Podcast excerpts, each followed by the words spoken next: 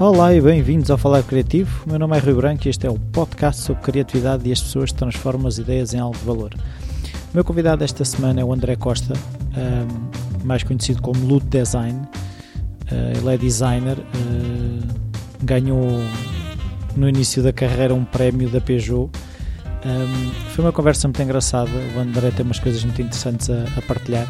Há algum ruído na, na entrevista, porque foi a entrevista gravada num café, uh, mas espero que, que isso não estrague a importância daquilo que é dito. Até já.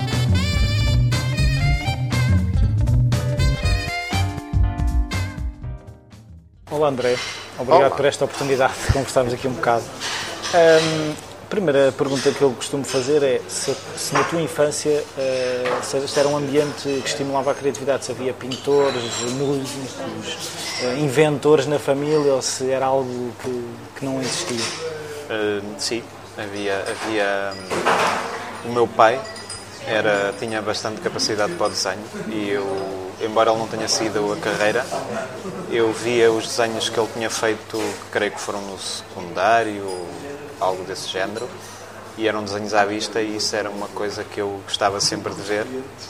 E eu até lhe pedia para me desenhar de vez em quando desenha-me um carro, desenha-me um, via qualquer coisa que me interessava e pedia-lhe para desenhar e ele tinha, tinha um traço espetacular, aquilo era quase, parecia quase uma impressora. Uhum. e era bastante, e acho que do lado do meu pai, o meu avô também tinha um, era bastante criativo, mas mais para a engenharia. Ele chegou a, a construir, pegou numa, numa maquete 1 para 62 um Tiger Moth, um avião biplano, e mediu-o todo, fez, converteu a escala para, para maior e fez a maquete toda desde raiz, incluindo o motor feito em alumínio, num torno na garagem. E também construiu um, como é que se diz? um reboque de uma roda. Reboque de uma roda? Um reboque de uma roda. Que viu numa revista e decidiu fazê-lo ele em casa. E ainda me lembro quando eu ia de férias para, para Joana, que é perto de Famalicão, estava na, na garagem pendurado esse reboque de uma roda que eu já tinha visto em fotografias e eu achava aquilo espetacular. Ou seja, a capacidade de resolver problemas e o desenho, as engenharias e o desenho já, estavam... já estavam na família. Já. E a minha mãe também queria ter seguido Belas Artes, mas não, não seguiu. Não conseguiu, não conseguiu também por causa da família, que não queria que seguisse outra carreira, que Belas Artes não era... Não, era, não é sítio para ganhar Na altura, dinheiro. exatamente. E então ela sempre também teve um bocado o espírito criativo, mais um bocado, creio que era mais para a pintura e artes em geral, enquanto que no lado do meu pai era engenharia e mais mais mais ligado ao design industrial quase. E tu começaste a desenhar logo pequenino ou logo sim logo, logo. foi logo sempre a arriscar sim sempre a arriscar era uma folha de papel e, e era o que saía. Até quando é que começaram se calhar os carros não? Ou não sei. Os carros. Qual foi a primeira paixão de desenho? Eu creio que a primeira paixão foi. Não foi um bocado. Foi máquinas em geral.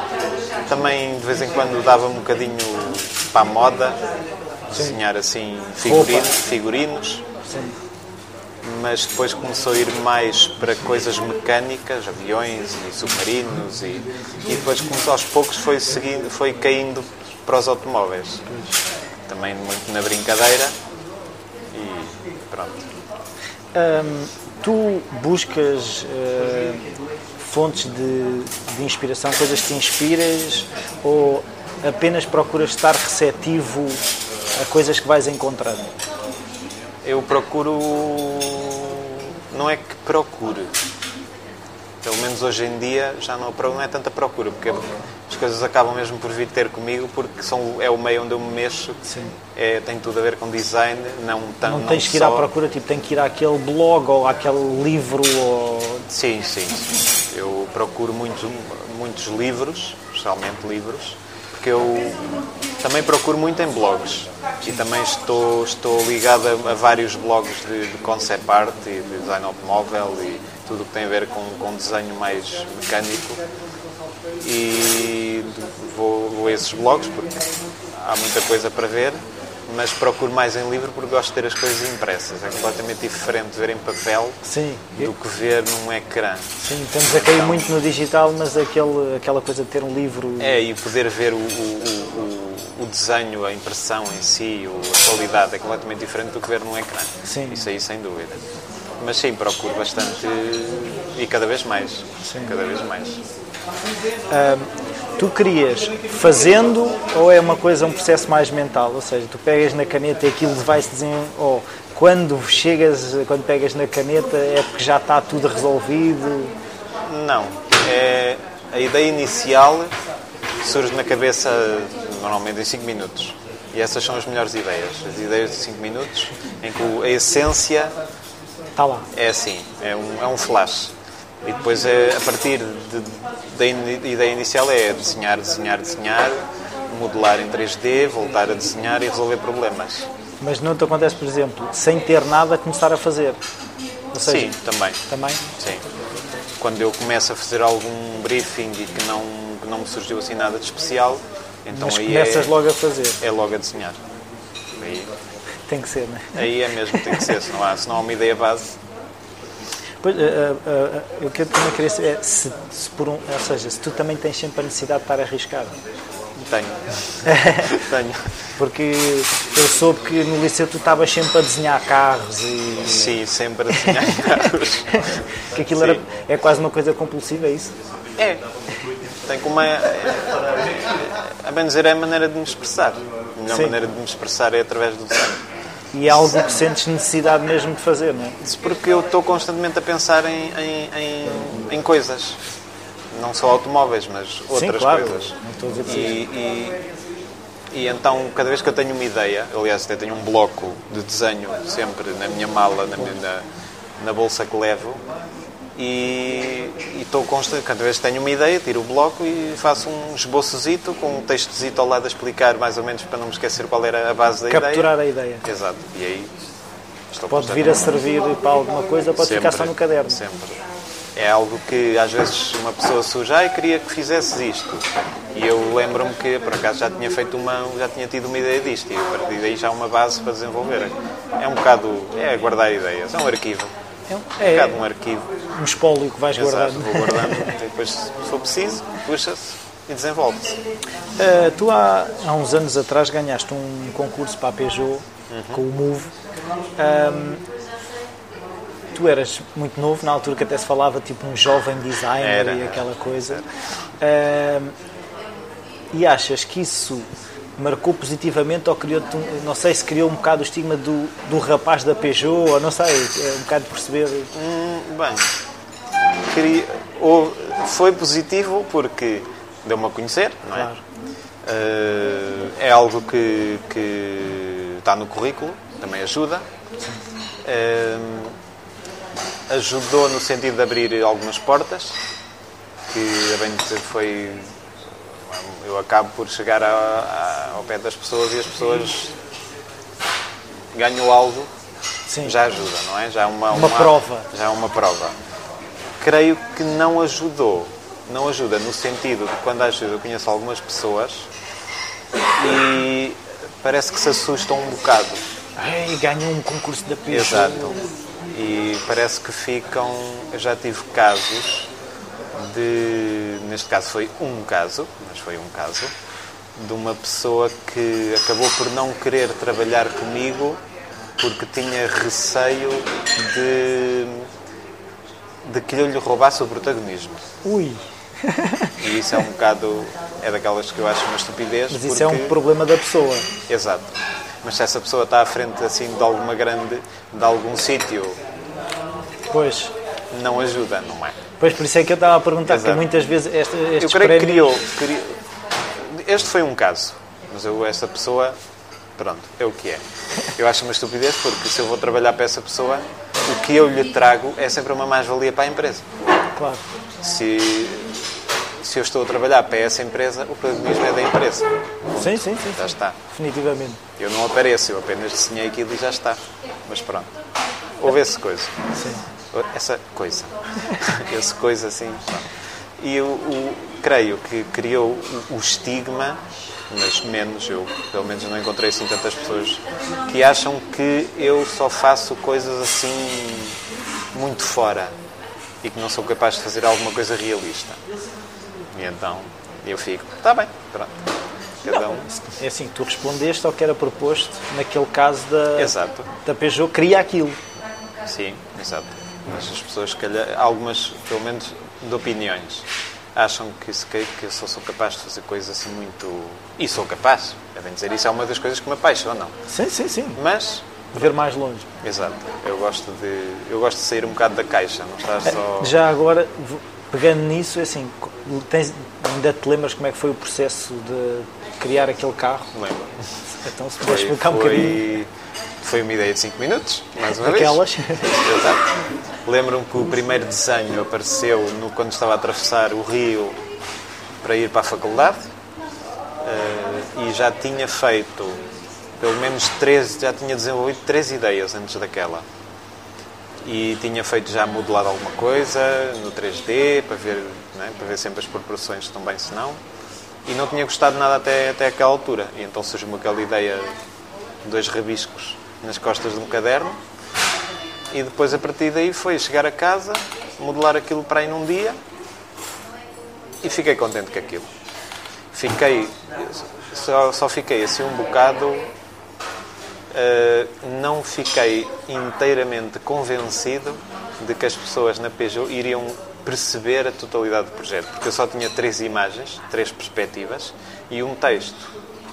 E claro, as pessoas, eles podiam olhar para aquilo e não, Não perceber. entender, mas menos mal que entenderam exatamente o que é que eu tinha proposto, adoraram e olha, aí está. Mas já agora, aquilo surgiu do quê? Aquilo surgiu uma ideia. Aquelas rodas. Aquelas rodas são umas rodas que foram feitas, creio que para aí há 30 anos. Que são as rodas que não têm o. a jante normal. Creio que foram desenvolvidas pela Jaguar, um protótipo, depois foi, foram um pouco usadas. E eu. A piada que eu achei em fazer ali foi exatamente a roda ser parte da estrutura de, de segurança dos passageiros e ao mesmo tempo servir de, de- de- de porta. Sim. Não é?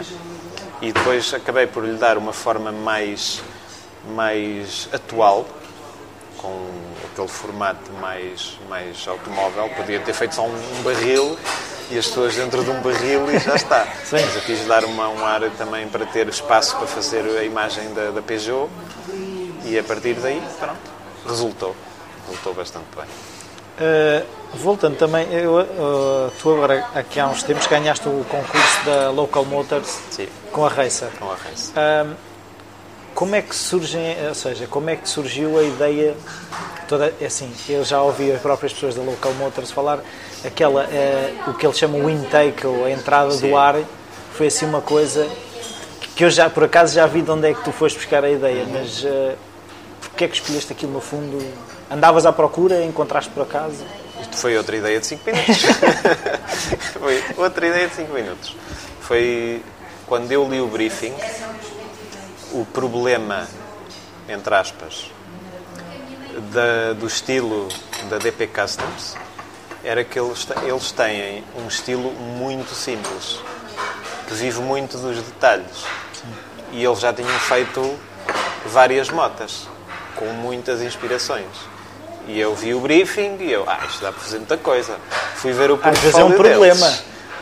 Sim, Quando exato. dá para fazer Dá muita coisa. uma pessoa não sabe o que fazer.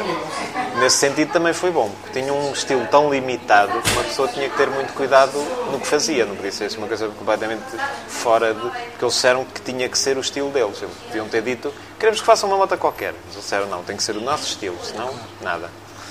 E depois eu vi o briefing, é pá, isto até é engraçado. Fui ver o portfólio deles e já fiquei um bocadinho mais assustado. Porque eles tinham já bastantes motas, tinham bastantes coisa, bastante coisa feita a nível de, de inspirações fortes e tinham um estilo muito simples. E eu fiquei a olhar para aquilo e fiquei, este concurso não é propriamente fácil nesse sentido. Porque não se pode, não há ali um espaço de manobra tão grande como noutros, como noutros concursos que é bom e é mau. E depois houve uma mota que me captou a atenção lá no, no site deles e essa foi a, a base que eu usei para trabalhar. E depois e a primeira inspiração que me surgiu foi exatamente a entrada de ar que eu adoro do Brabham BT40, BT44 aplicado na moto ali lateral porque acaba é uma coisa funcional é uma entrada de ar porque precisa de entrada de ar precisa, aquela secção precisa mesmo que entre ar no motor e acaba por ser um elemento estético que, que eu na altura quando eu o fiz pela primeira vez fiquei é, bocado até está. Pois, o que eu já percebi, na, na, o, o teu desenho daquela moto foi, foi mesmo isso, foi pegar numa coisa que é uma moto perfeitamente normal, Sim. dentro daquele género, e, e esses pequenos toques, e também reparei que eles uh, adoraram a asa que puseste no Paralamas. Exato, porque também foi, uma, foi algo que, mais uma vez, o principal para mim no concurso era ter muita atenção aos detalhes. Não era só. O meu receio era que eles olhassem para a mota. Imaginemos que eu pegava numa coisa que eles já tinham feito, metia-lhe ali a entrada lateral e está, está feito. feito. E o meu receio era, eles vão olhar para isto e vão dizer, ah, pegaste na mota tal, que a gente fez, meteste-lhe uma, uma entrada de ar muita gira, por acaso, mas depois não tens mais nada. E então aí eu comecei a pensar como é que eu podia como é que eu podia pegar na inspiração e aplicá-la no resto da mota de maneira subtil e de maneira elegante de maneira que tudo acabasse por ajudar a entrada de ar, que seria a parte icónica da moto. E então aí foi quando eu pensei em meter o guiador mais baixo, de maneira que o tanque combustível parecesse que, que, é, que é, mais sobressaído, que é quase uma bossa, mais, mais musculado. A asa traseira também a fazer lembrar o Fórmula 1 e a decoração geral, que é sempre ligada ao, ao BT44. Sim, isso eu também já vi tem, agora surgiram várias propostas de decoração, Sim. tanto que já havia branca, já havia preta e depois já havia umas vermelhas. E agora vai haver a vermelha. Está a ser construída a vermelha agora. Está a ser construída. É, e tu para essas, ou seja, a, a, do concurso foi a branca com cores Martini, se assim sim, se pode dizer. Sim, não? foi, com, foi com, inspirada na, na pintura Martini que vinha com o. E agora, as outras são propostas deles ou são ideias tuas? É um bocado. É um, é um bocado de cooperação, porque, eu, porque eles, a bem dizer, o que eu gosto, eu gostava que a mota, a bem dizer, no futuro o cliente poderia sempre escolher a decoração, mas eu gostava que, e é o que estamos a trabalhar agora, que é haver uma seleção de cores principais, mas sempre ligadas aos motivos, aos motivos de Fórmula 1. Ah, então todas as motas têm, têm uma inspiração que vem da Fórmula 1. A preta é a John Player Special. É a John Player Special da Lotus. A vermelha vai ser inspirada no Ferrari da, do Niki Lauda. A azul vai ser da, da Tyrrell. E daí em diante. A verde okay. pode ser inspirada na Lotus, na Lotus uh, verde e amarela. Uhum. E há muita inspiração vinda da Fórmula 1 e eu gostava que ficasse sempre ligada à Fórmula 1 exatamente porque foi daí que veio a moto. Ok. E faz sentido. Claro. uh, trabalhos para além do car design ou de, das motas costumas fazer? Sim. Faço logotipos, que é o que estou a trabalhar agora. agora. Estou a trabalhar em alguns logotipos, para um hotel, por exemplo. Estou a trabalhar, também estou a trabalhar com uma pessoa. Isto está, está um bocado ligado ao design automóvel, mas pronto. Sim, mas... Que é uma trotinete elétrica. Uh, também estou a isto já não é tanto trabalho, é mais um bocado trabalho e não trabalho, porque é uma coisa que eu gosto de fazer e é, é, um, é um caminho que eu quero explorar, que é fazer graphic novels. Uhum. Também é uma é um trabalho que estou a, também é uma coisa que estou a fazer com uma empresa que até por acaso também é, é da margem sul e fora isso é, é conforme o que vem vem à rede. E, é? e, sentes que o teu processo criativo. Também já fiz cozinhas, por acaso. Também já desenhei cozinhas. Sim. Desenhei várias cozinhas. E o processo criativo nessas diferentes áreas que tu tocas, uh, sentes que há pontos em comum ou quando agarras um trabalho, por exemplo, desenhar a moto ou desenhar um carro para fazer um logotipo, de que forma é que se tens um processo de primeiro vou procurar, uh, ide, ide, no fundo é procurar inspiração ou ideias ou referências, ou se começas logo a desenhar, se, o processo é o mesmo? Depende.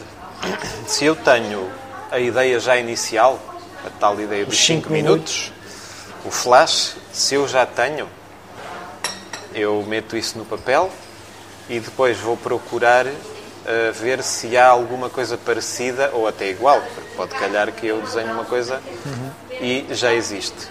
Eu vou procurar isso para ter a certeza que estou a fazer algo original. E se eu encontro algo que é demasiado parecido, então eu, não, tentando não perder a essência do, da ideia inicial, transformo de maneira a que fique diferente do que já existe. Se não tenho ideia nenhuma, normalmente também procuro procuro inspiração e procuro uh, dentro do que é-me pedido no briefing. Se eles me pedem um logotipo cheio de floreados vintage, então eu vou à internet procurar exatamente coisas vintage, coisas com floreados, coisas barrocas. Uhum e vou procurar logotipos também que estejam nessa onda, exatamente para compreender o que é que eu não devo fazer para ficar para ser diferente, para ser inovador. Sim. Portanto, esse é um bocado o meu processo. Mas às vezes, não sei se pode acontecer, é estar tão fora que não respondes, ou seja, ser tão inovador, qual é que, às vezes não, qual é não, que é o equilíbrio? É assim, pode acontecer, mas não deveria. mas também para isso está o cliente e para isso estão as reuniões com o cliente, exatamente pelo dizer, eu não gosto nada disto, por isso, funciona. Isso não quero, pois, faço outra coisa. Pois, é um bocado também eu tinha que, uh, queria te perguntar que é uh, a diferença entre os teus projetos e as encomendas. Se os abordas de maneira diferente, ou seja, se, se tu crias projetos teus, por exemplo, já vi uma coisa de um Fórmula 1 com umas coisas de umas rodas especiais. Ah, ou... sim. sim. Isso é uma ideia tua, não foi ninguém é. que te encomendou.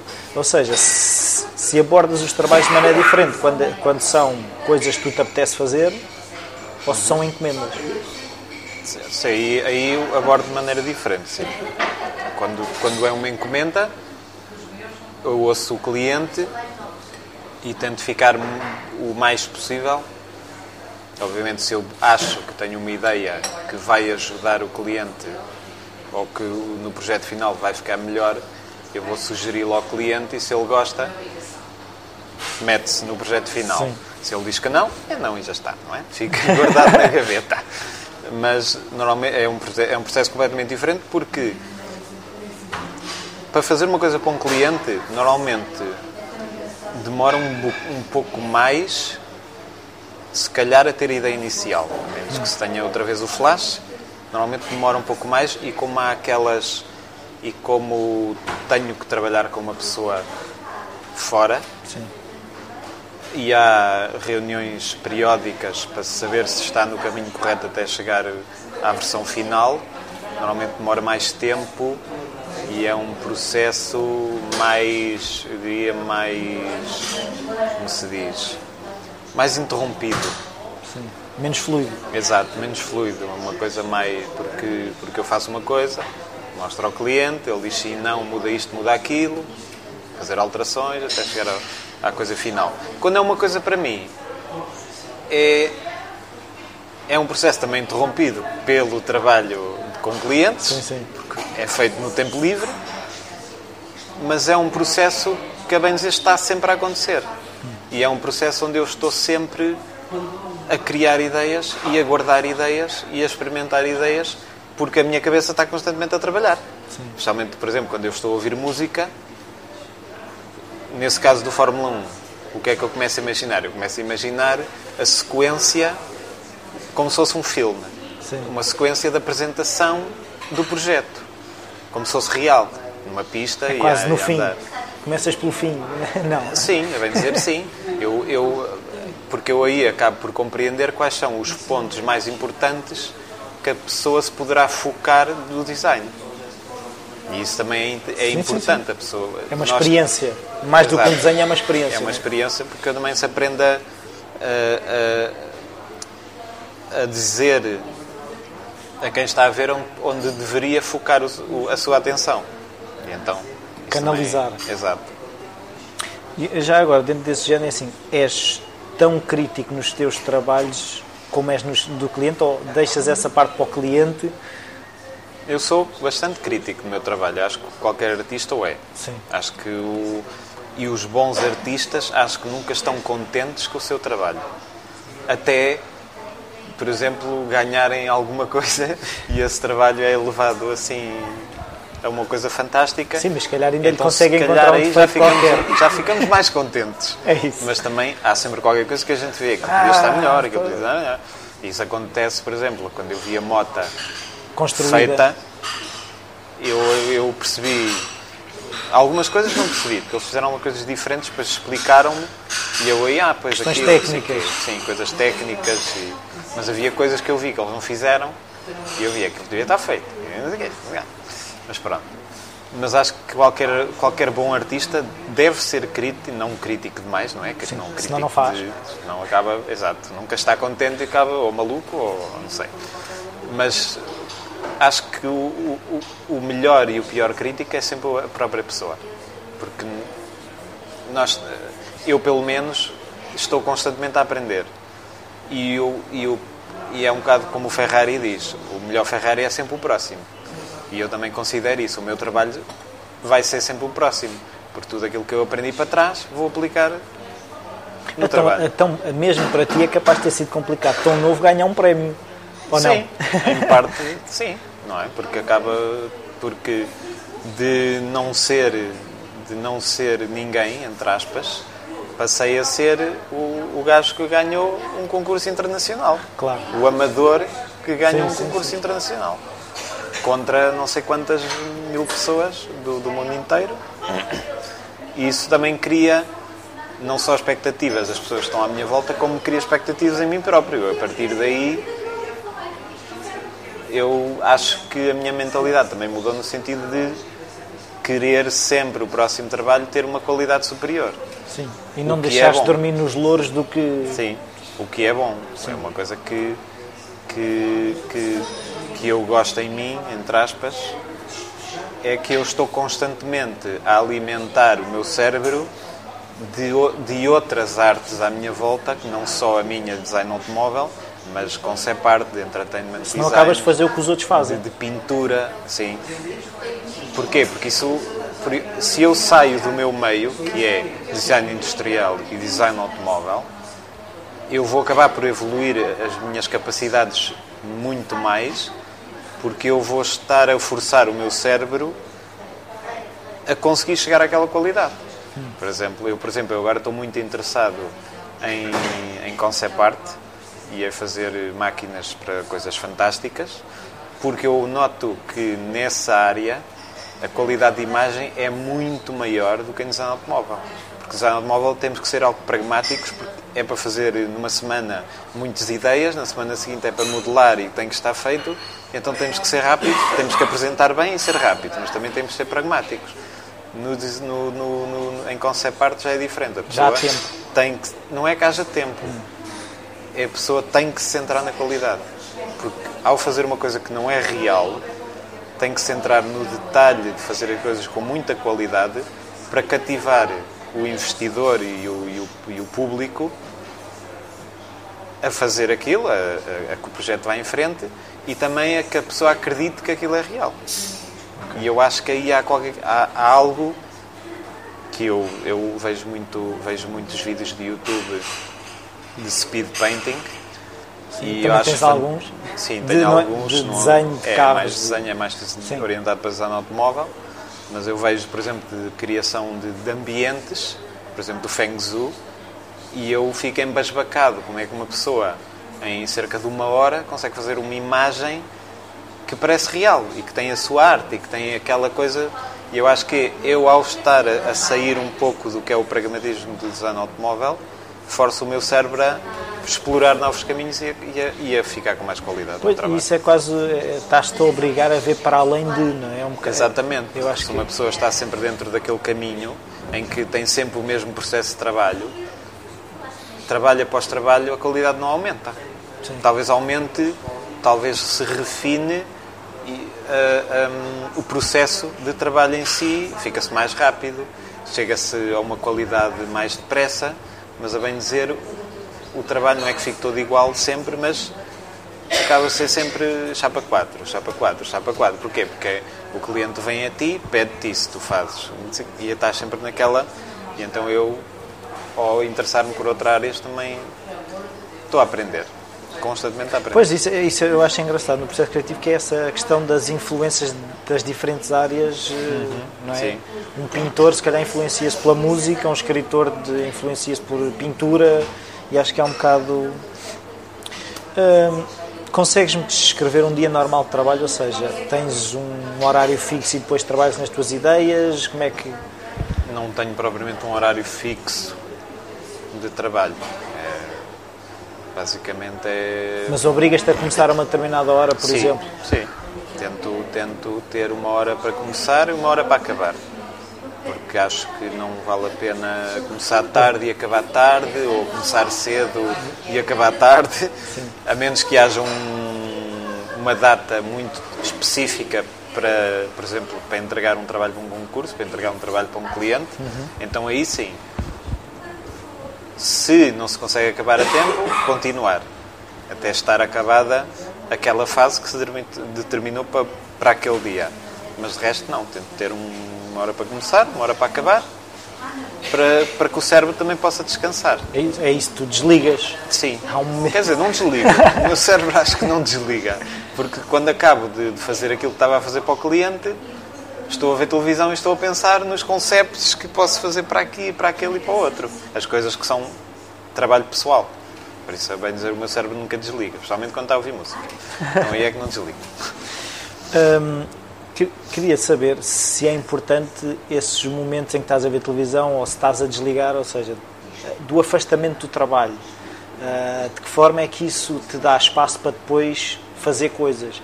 Porque se estamos, lá está, se estamos sempre em modo on, às tantas, ah, não sei se não é contraproducente porque cria-te quase uma, um overload, uma sobrecarga. Sim. Sim. Tens necessidade, por exemplo, de ir de férias e não desenhar ou. Hum, não sei. Acho que quando vou de férias é o das poucas vezes em que realmente não desenho nada e pensar, estou sempre a pensar, porque aí é o espírito criativo e a bem dizer, não cria propriamente uma, uma sobrecarga, porque a bem dizer aí eu não estou a resolver problemas a sobrecarga acho que há quando tu tens que começar a resolver problemas, quando tens que começar. Ai que tenho que entregar o trabalho à hora tal, na data tal, que tenho que fazer não sei quantas imagens para o dia tal, que ainda não resolvi o problema da suspensão. Esses, a bem dizer, são os problemas que se estressam mais. Uhum. Ou como é que vou fazer isto, porque ainda não tenho experiência neste campo, ou não conheço os materiais, porque às vezes acontece um cliente pedir um material que eu não conheço e eu vou dizer não sei orçamentar. Tens que ir investigar. Exato, há que investigar isso. Isso assusta mais do que propriamente dizerem que querem uma coisa assim espetacular, mas eu, eu, ao saber que sei fazer, já sei qual vai ser o processo e já sei que ao fim do dia já tenho uma ideia e a partir daí tudo bem. Uh, e, tu, que... e tu quando, quando tens, por exemplo, uma encomenda, começas logo ou tens ali um período em que Deixas a coisa marinar, vais procurando? Como é que isso funciona? Depende. Se é uma coisa muito rápida, tem que se começar logo. Quanto mais cedo, melhor. Quanto mais cedo se tiver para, refin para, para refinar, para, apurar. para ultimar os detalhes no final, melhor. Por isso, quanto mais cedo aparecer a ideia, muito melhor. Isso, por exemplo, nos concursos, isso acontece, acontece muito, que é quanto mais cedo surge a ideia, melhor porque depois há mais tempo a fazer o resto de tudo, que é, especialmente a apresentação final, é muito importante, porque no público o público dá muita importância à, à apresentação final. Dá, às vezes o projeto pode não ser nada especial, mas se tiver uma apresentação espetacular, a pessoa muitas vezes acabas num lugar bom por causa de, de uma boa apresentação. Uhum. também conseguiste passar a mensagem através da, da apresentação, por isso está aí o mérito. Mesmo que o projeto não seja uma coisa inovadora, pronto, mas uh, creio que se tenho tempo deixo o projeto marinar um bocado. Deixo, uh, leio o briefing e depois simplesmente investigo, começo a fazer. Acho que a primeira coisa que eu começo logo a fazer é hum, pesquisa. É pesquisa. E depois o, deixo um bocado de marinar, a ver que ideias vão surgindo e se tenho uma ideia, assim, o tal flash, então aí já fico, ok, se calhar vou por este caminho. Aí já te sentes mais quase obrigado a começar a fazer. Exato, e já sei. Isto é um bom, quando eu considero que o caminho, quando eu tenho aquele feeling que o caminho está bom, está bom então aí começo a fazer um primeiros esboços e mandar para o cliente a ver se, ele, se lhe parece que está no caminho correto e se ele disser que sim, continuar. E tu, por exemplo, resolves uh, a desenhar à mão, o, ou seja, de que forma é que o computador ou as ferramentas, os 3Ds ou os Photoshops, tu resolves coisas diferentes em, nas diferentes programas ou quando, por exemplo, quando chegas à modelação 3D já está tudo resolvido? Uh, é um processo de, de, trás, de, de, trás para a frente e frente para trás. É, é, começo com, com esboço para definir a linguagem estética, o, o que é que vão ser os pontos fortes de, do, do, do, do projeto. Porquê? Porque o desenho permite-me fazer muitas ideias muito rapidamente e, e, pode estar, muitas vezes eu tenho uma ideia na cabeça, que depois eu passo para o papel e eu vejo que há ali qualquer coisa que não funciona. E também acontece quando está no papel e eu digo isto é a melhor coisa do mundo, depois vai para o 3D e não funciona. Então, eu primeiro começo com muitos esboços, muita, a maior, maior quantidade de ideias possível, porque também depois isso vou mostrar ao cliente e ele poderá escolher dentro das 10 ideias que me surgiram, qual é que ele acha qual é a melhor. Uhum. E o desenho aí é, é, a grande vantagem que eu considero do desenho, é isso, é que num dia tu podes ter 10 ideias, conseguir metê-las no papel bastante bem e o cliente vai compreendê-las. E é vantagem, porque se tu vais logo para o 3D, eu duvido que num dia uma pessoa no 3D consiga deitar tantas ideias cá para fora como com o desenho. Pois. Essa é, é a vantagem do, do desenho. E então começo com o desenho, muitas ideias, depois passo para o 3D para aplicar a realidade, que é as medidas, base, que me foram dadas, uh, e as proporções. Acho que o 3D é muito bom para ver as proporções e também meter o modelo humano ao barulho. Noções de escala. Exatamente para compreender se as, se as, linhas que eu fiz, que sempre no desenho sempre são algo distorcidas, não é? Sempre tem um ar mais dinâmico. Sim. Se eu consigo depois o dinamismo que eu tenho no desenho passá-lo para o, para o 3D nas proporções e se as proporções resultam. E isso é a vantagem do 3D. E depois se resultam no 3D, então o mais provável é continuar a refinar em desenho refinar a frente, refinar a lateral, refinar atrás, para ver porquê. Porque quanto mais problemas eu resolver no desenho, depois de saber que resulta na proporção, quando eu chegar ao 3D vai ser mais rápido. Porque eu já sei o que é que vou modelar. Sim. Se eu não souber, se não tiver nenhuma noção de, do que é que eu vou modelar, demora mais tempo porque eu vou estar a fazer uma ideia e depois, ah, mas isto não resulta. Fazer outra ideia e fazer outra ideia e fazer outra ideia e perde-se tempo. Agora, se eu já tiver tudo no papel que eu sei que estas ideias resultam. No 3D é mais rápido porque já sei o que é que vou modelar. E também esse processo já é E mais... muitas vezes acontece, se calhar, passar do 3D para trás, não é? Sim. Resolver outra vez. Exatamente. E depois voltar para o 3D. E é sempre mais rápido, porque Sim. eu começo a fazer uma coisa em 3D e eu vejo, isto não vai a lado nenhum. Volto para o desenho, faço outra ideia e depois aplico no 3D. E como a ideia já está ali bem, bem definida, no 3D vai ser mais rápido porque eu já sei que o caminho é conseguir. Então essa é a vantagem. Uh, a crítica e o erro alguma vez te fez uh, não fazer alguma coisa? De ficar a pensar, é pá, isto até era uma ideia boa, só que se calhar eh, vão todos dizer mal ou... Hum. Não estou a pensar. Se isso alguma vez, se é fator limitador quando estás a, a criar coisas. Sim. Especialmente no na Local Motors, que é onde, em bem dizer, há mais diversidade de críticas, porque quando estou a trabalhar com um cliente ou quando estou a fazer os meus projetos pessoais, que acabo sempre por mostrar a amigos e familiares, e, para ter uma noção mais ou menos, porque eu, os, vários dos projetos que eu estou a fazer agora a nível pessoal ainda estão guardados. E só quando estiverem realmente que eu acho que isto tem qualidade, vou mostrar. Então aí já vou receber mais críticas e sempre vai ajudar a refinar. Ah, não mostras logo no início? Não logo mostro, não. normalmente não, não mostro logo no início porque porque considero que ainda não há, não há qualidade suficiente para eu ter um feedback positivo e negativo. Porque sempre há o negativo em que diz, ah, isso já existe ali, já existe assado, já existe frito e cozido. Que é normalmente o, o mais negativo é esse. Ah, isso já existe. Então a pessoa já fica, é, então nada. Pronto. E, mas já houve várias vezes que na, na Local Motors eu tinha uma ideia, considerava boa, e ao metê-la não teve aquele ah. feedback positivo que eu estava à espera. E acho que mais do que o, o, o, o feedback negativo é a falta de feedback. Porque com o feedback negativo tu podes explicar e rebater o que a pessoa está a dizer. Pode, ela pode dizer, ah, mas eu acho que esta linha lateral não funciona porque e eu explicar-lhe, sim, mas eu pus esta linha porque resulta desta maneira, porque esta era a minha ideia. E ela já ficará realmente explicado dessa maneira.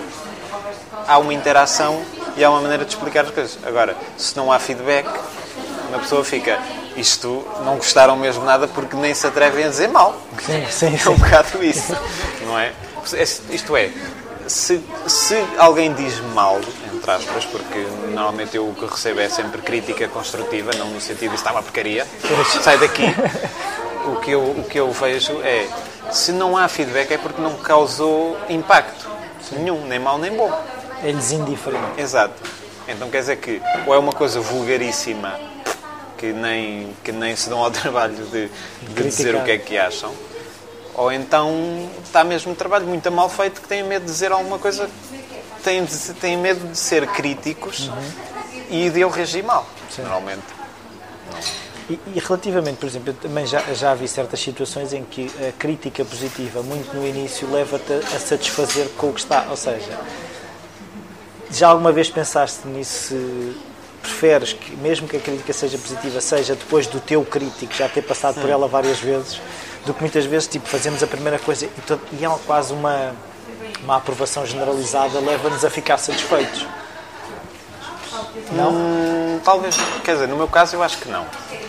Porque a primeira imagem, a prime as primeiras imagens que eu mostro são, para mim, é sempre o, o é o início. Okay. E eu, a bem dizer, já tenho planeado qual é o próximo passo digam o que as pessoas digam, não no sentido de mudar, de mudar alguma coisa assim radicalmente no projeto. Sim. Claro que se as pessoas dizem, eu acho que isso aí não resulta nada, acho que devias fazer mais assim assim. Se há várias pessoas a dizerem isso, então aí eu mudo, porque o público não gosta, não gosta. Hum. Mas se há uma crítica de, epá, está muito bom, epá, isso aí, ui, já ganhaste. Espetáculo. Espetáculo, isso aí nem vale a pena participar, porque já ganhaste, não é? Se é desse tipo de, de crítica, eu confesso que também não gosto. Porque não diz nada. Sim. Diz que está bom. É bom para o ego, mas não é bom para o projeto. Não resolve. Exato, não resolve nada. Isto é, uma pessoa, uma pessoa que vem e me diz eu gosto deste projeto por isto, isto e isto, porque acho que conseguiste combinar bem as coisas aqui e ali. Isso é uma crítica. Agora, uma pessoa que vem, que, que vem e diz está muito bom, eu fico, pois, está bem. Então, olha, já está. E não.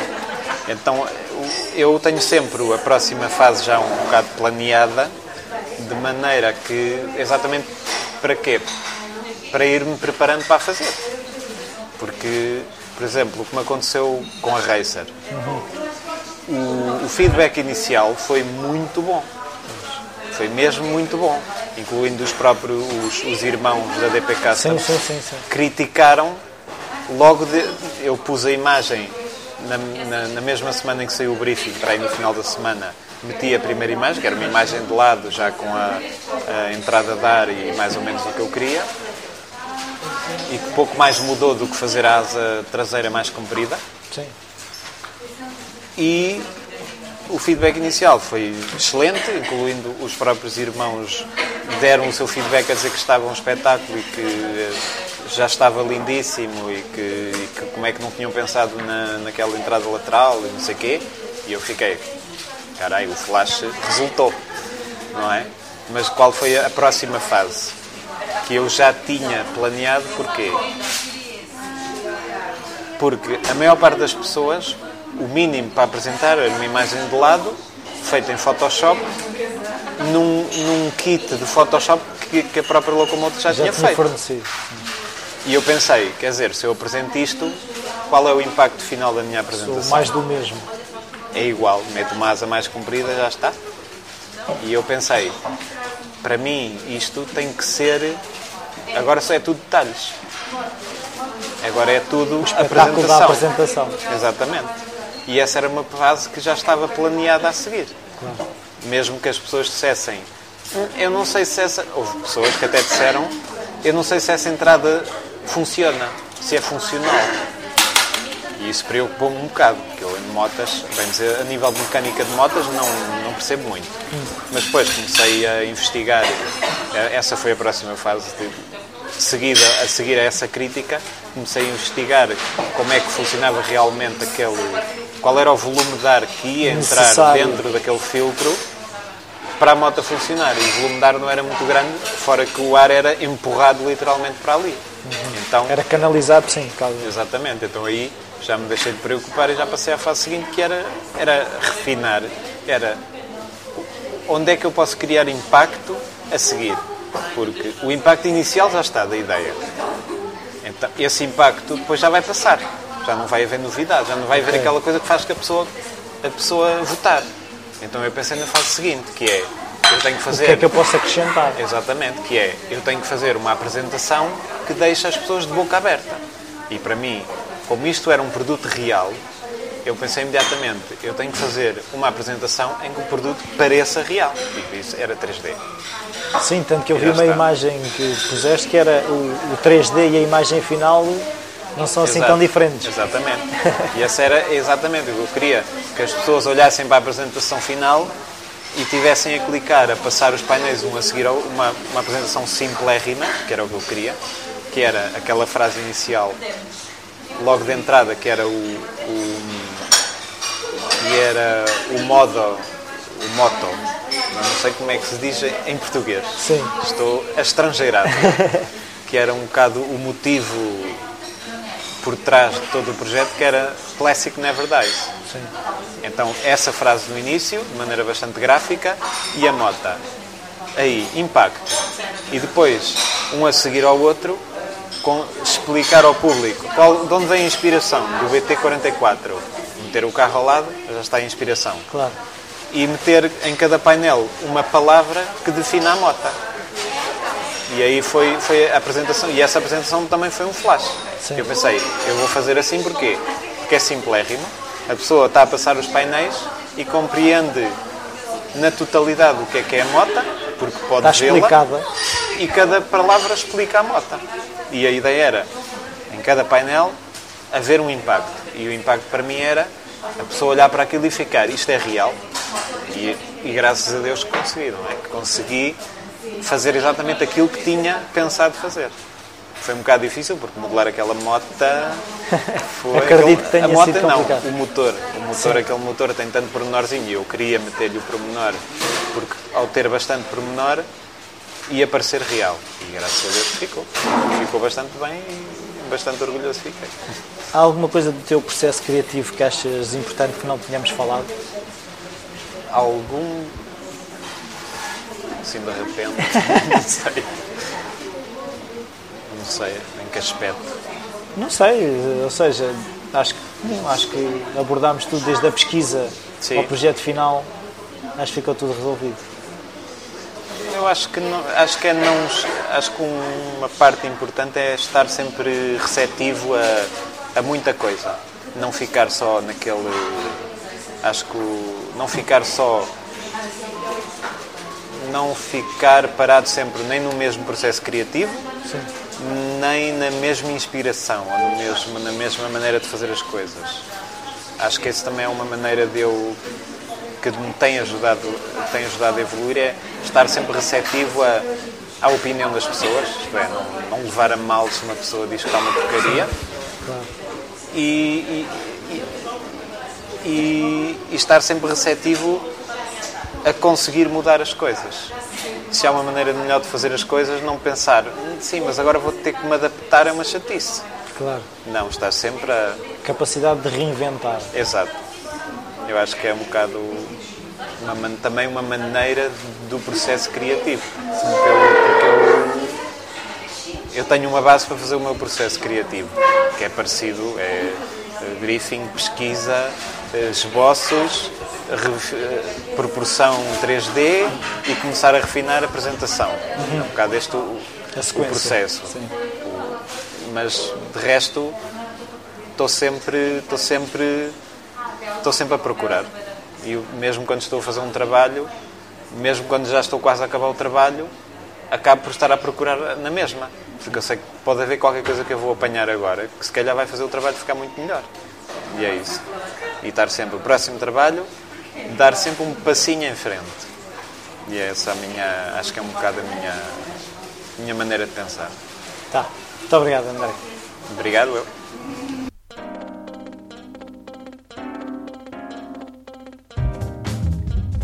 Olá e bem-vindos de volta. Hum, eu gostei muito desta conversa, sobretudo perceber que, que, que, o que aquilo que o André tem conseguido tem sido através de um trabalho constante, através de, de- da melhoria contínua, hum, de um sentido crítico hum, sobre o seu próprio trabalho. Uma pessoa que acredita que pode sempre fazer melhor. Já agora gostaria de pedir mais uma vez reviews no iTunes, porque é importante para divulgar o podcast ou se quiserem partilhar eh, o podcast com os amigos que achem que, que podem beneficiar de, do que aqui é falado. Eh, os links para, para os trabalhos do André vão estar disponíveis no site, juntamente com o post. Até para a semana.